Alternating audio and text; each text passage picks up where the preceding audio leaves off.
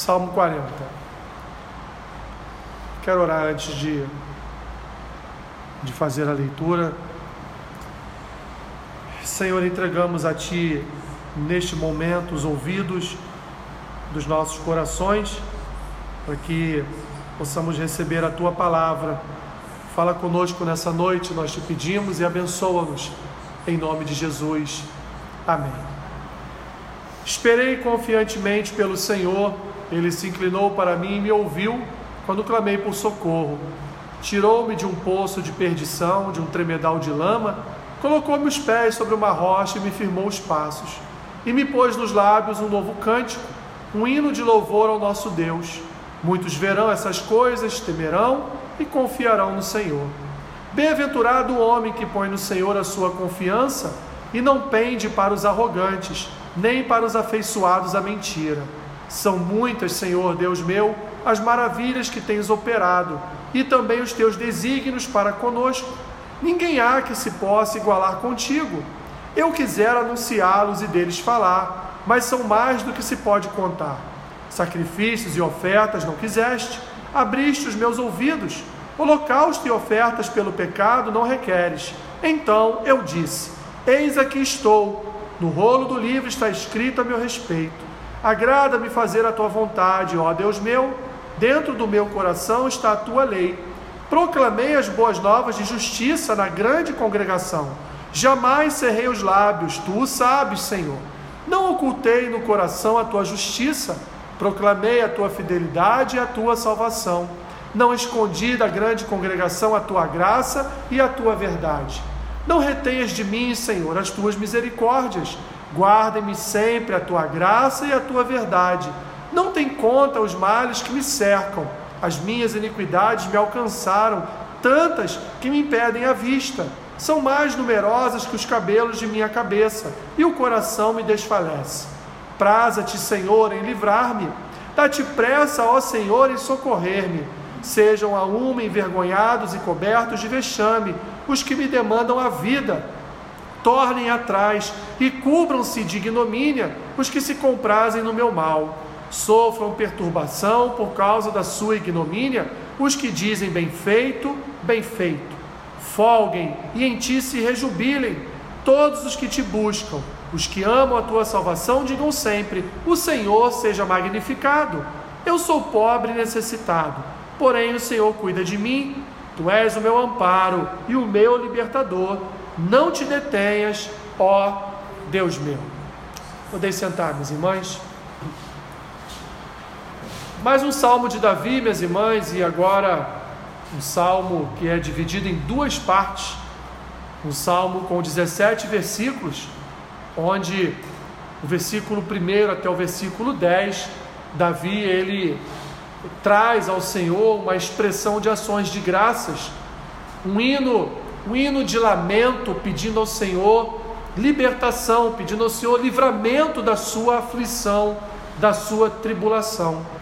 E depois temos numa segunda parte, o versículo 13 até o versículo até o versículo 11 até o versículo 17, que ele então traz é, traz à luz então o seu pedido de misericórdia, o seu pedido de livramento da sua tribulação. Algo aqui é, curioso é que do versículo 13 ao versículo 17, nós vamos ver esses mesmos versos lá no Salmo 70.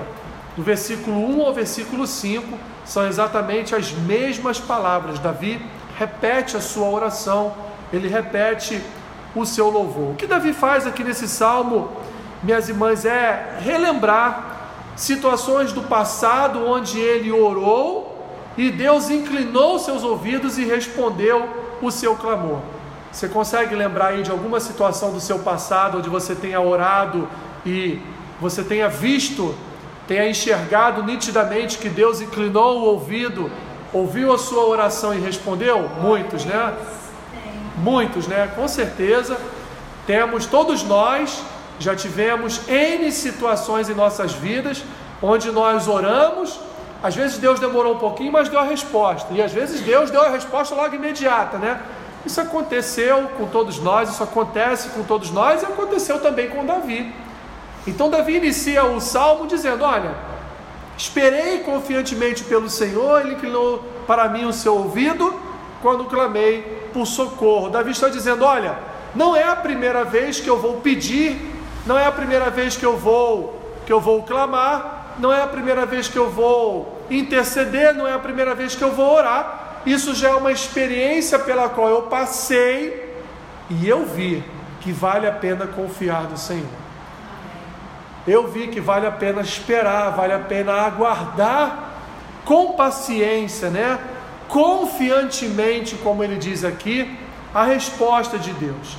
Ele, por exemplo, já esteve prestes a morrer, como ele diz aqui no versículo 2: Deus me tirou de que? De um poço de perdição, me tirou de um tremedal de lama e colocou os meus pés sobre uma rocha e me firmou os passos. Ele esteve prestes a morrer, seja, meus irmãos, por causa de uma batalha, seja por causa de uma enfermidade, mas Davi está dizendo aqui: o fato é que eu estava perdido, eu estava. Sabe o que é um tremedal de lama? Tem ideia do que seja um tremedal de lama?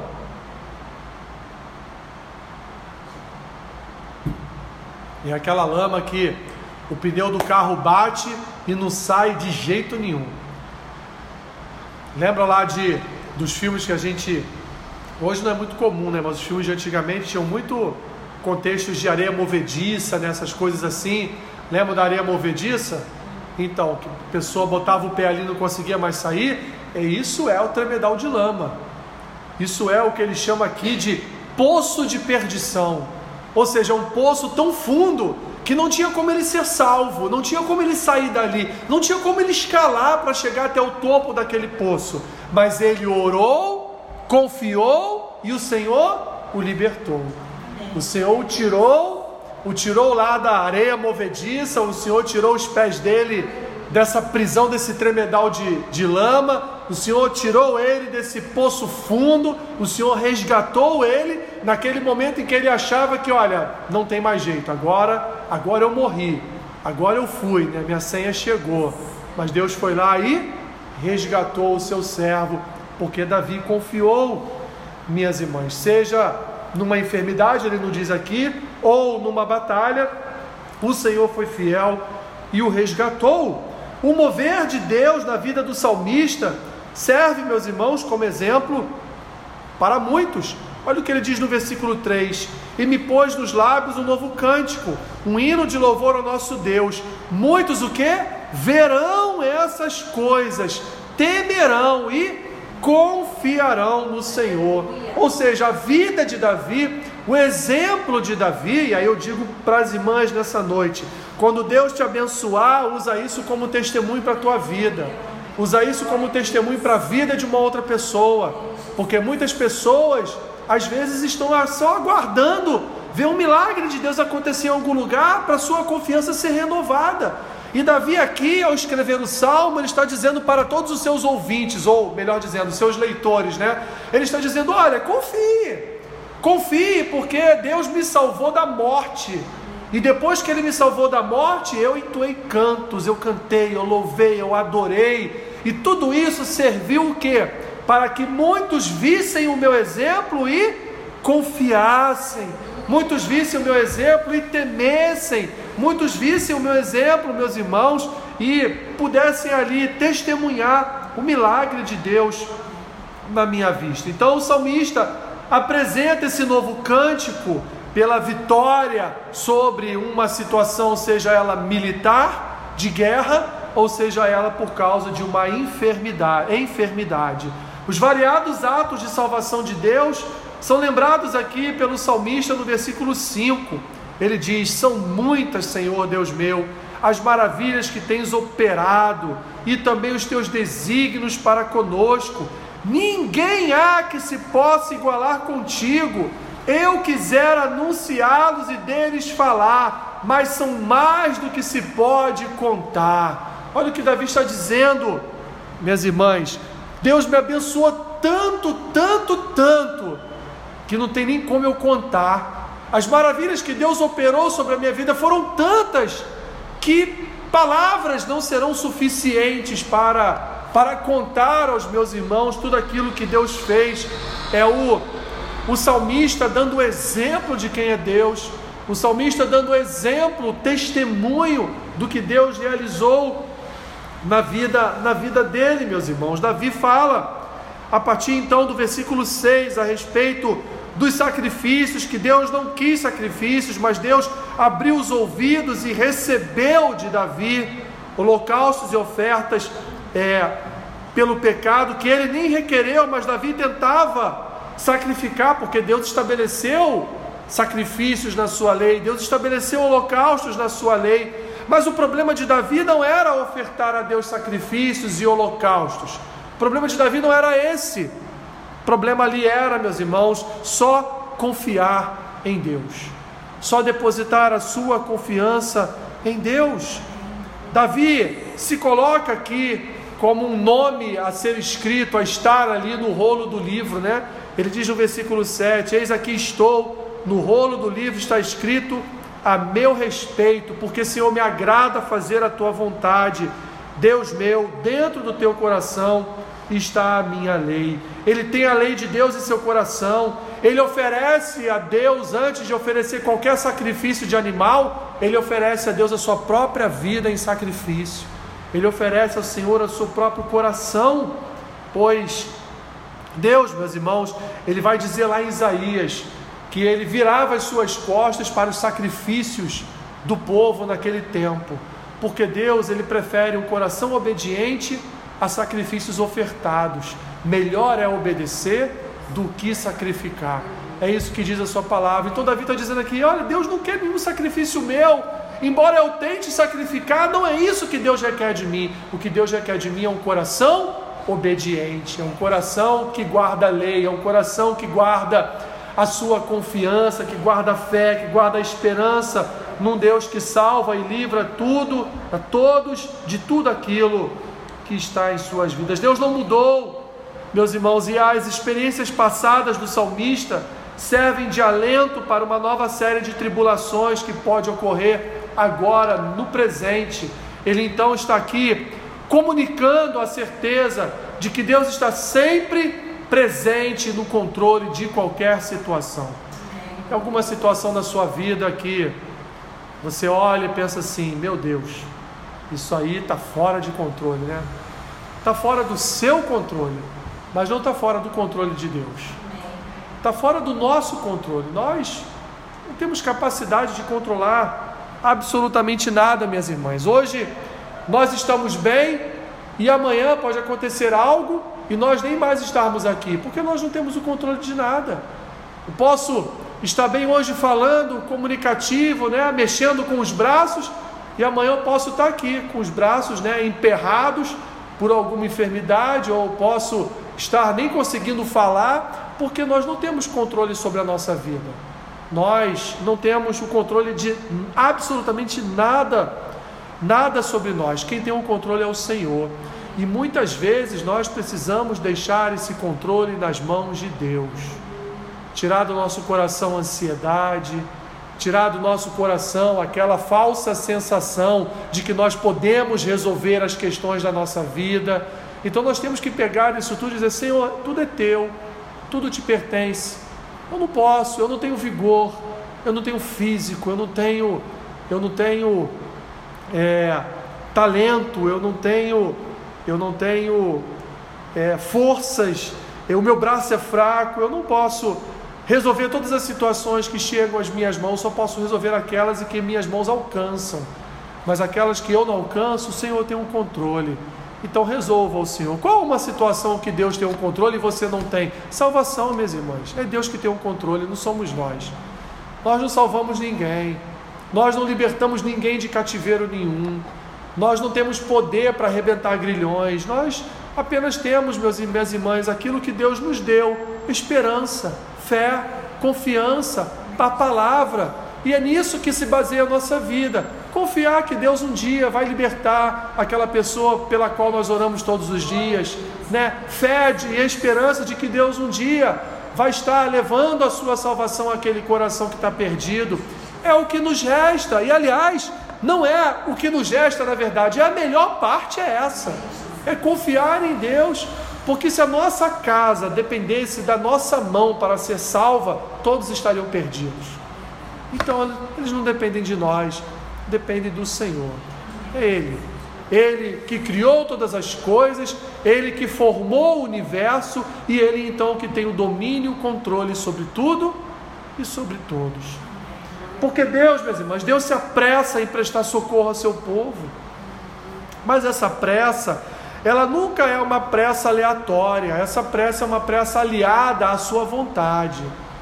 E a vontade de Deus é soberana, a vontade de Deus não é a nossa vontade.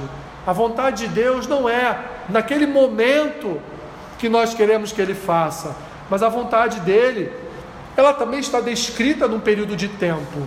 A vontade dele já está determinada num determinado período de tempo da nossa vida, da nossa casa, da nossa família. Não pertence a nós, está nas mãos dele. Mesmo assim, o salmista expressa sua ansiedade diante dos novos desafios à frente e usa do mesmo recurso que sempre usou nestes momentos: confiança e oração. Confiança e oração confiança e oração. Não há, minhas irmãs, outro recurso. Não há outro recurso para as nossas vidas a não ser confiança e oração.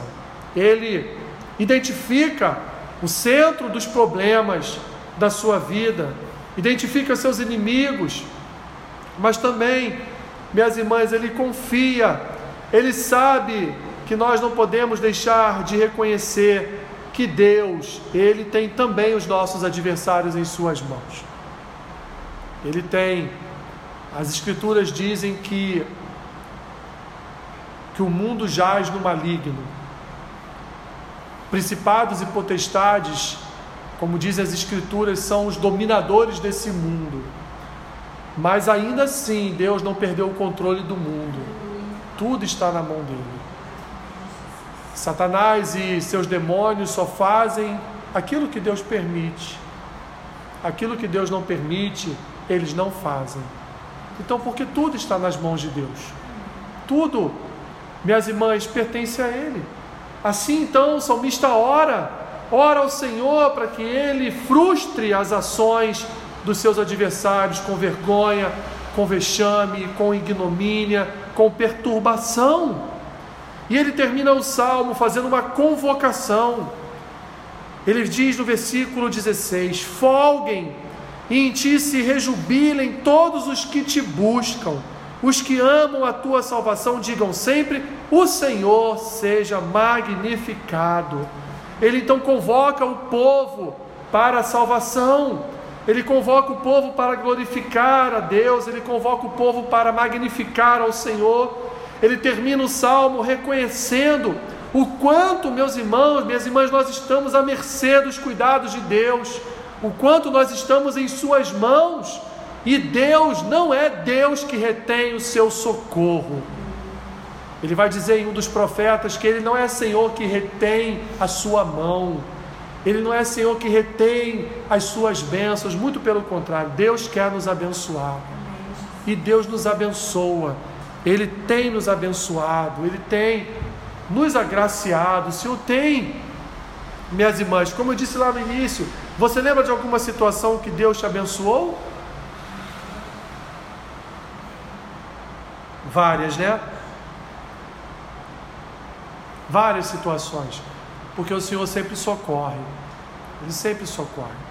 Basta nós, basta nós confiarmos Basta nós esperarmos no Senhor, esperar no Senhor um ato de fé. E quando nós esperamos no Senhor, quando nós confiamos e oramos, o Senhor responde, Ele ouve a nossa oração e responde, minhas irmãs. Porque o Senhor é fiel, o Senhor é digno, Ele é fiel, Ele é misericordioso, Ele é amoroso. O Senhor, Ele nos cerca com o seu socorro, ele nos cerca com a sua misericórdia. A sua palavra diz que as suas misericórdias se renovam a cada manhã. E ela completa, grande é a sua fidelidade. Deus é fiel, minhas irmãs, confie nele. Deus está sempre livrando o seu povo do mal. Deus está sempre livrando o seu povo de tribulações. Quantas, quantas foram, minhas irmãs, Quantos foram os momentos em que nós fomos fomos salvos de alguma tribulação, de alguma situação e nem sabemos? Mas o Senhor nos livrou de algo que viria. O Senhor nos livrou de algo que nos alcançaria. Ele impediu que o mal chegasse até a nossa tenda. Quantas vezes nós nem soubemos, nem tivemos notícia, porque o Senhor é o nosso socorro. E é por isso que nós devemos dar testemunho das ações de Deus. Quando Deus faz, fizer algo na sua vida, testemunhe disso, fale disso, porque isso, minhas irmãs, além de renovar a fé no seu coração, você vai também levar essa fé para outra pessoa. Você vai levar os cuidados de Deus sobre outra vida. Você vai testemunhar da bondade de Deus para outras vidas. Portanto, não deixe de testemunhar a boa mão de Deus. Ele diz aqui, né? Bem-aventurado o homem que põe no Senhor a sua confiança. Bem-aventurado o homem, feliz é o homem que confia no Senhor, o único santo, o único Senhor. Portanto, rejeite as mentiras de homens. Quando o homem disser não há jeito, dobre seu joelho, confie no Senhor, ore, porque para o Senhor tudo há jeito. Há jeito para todas as coisas. Há solução para todos os problemas, para a pior, a pior das doenças. Deus, meus irmãos, pode curar, pode libertar. Melhor é obedecer do que sacrificar. Obedecer de que forma? Sendo dependentes de Deus. Precisamos ser completamente dependentes de Deus, sabe por quê? Minhas irmãs, porque o salmista nos responde dizendo: porque nós somos pobres e necessitados. Nós somos pobres e necessitados, mas o Senhor, Ele cuida de nós, Ele é o nosso amparo, Ele é o nosso libertador e Ele nunca detém a Sua mão sobre as nossas vidas, Ele nunca retém as Suas mãos das nossas em relação às nossas petições. Confie no Senhor, agarre-se no Senhor, não se agarre em palavra de homens, mas se agarre na palavra do Senhor, porque o Senhor é o nosso auxílio ele é o nosso escudo. Esperei confiantemente pelo Senhor. Ele se inclinou para mim e me ouviu quando clamei por socorro. Espere confiantemente no Senhor. Ele já está inclinando seu ouvido e já já vai socorrer você na sua tribulação, no seu, na sua petição, na sua oração. Senhor, nós somos gratos a ti, Senhor, porque o Senhor é digno de confiança, o Senhor é digno de esperança. Pai, o Senhor é digno da nossa fé, Pai. Obrigado, Senhor, porque só de Ti vem o socorro, só de Ti vem a libertação, só de Ti vem todas as fontes de graça. Senhor, responda às orações das Tuas filhas, abençoe elas, Senhor, com graça, Senhor, com, com renovar da fé. Senhor, ajude elas nos momentos de tribulação, Senhor, que tu possas a cada dia, a cada manhã, renovar não só as misericórdias, mas renovar também em seus corações a fé, a esperança e o amor. É o que nós te pedimos e oramos assim, em nome de Jesus. Amém.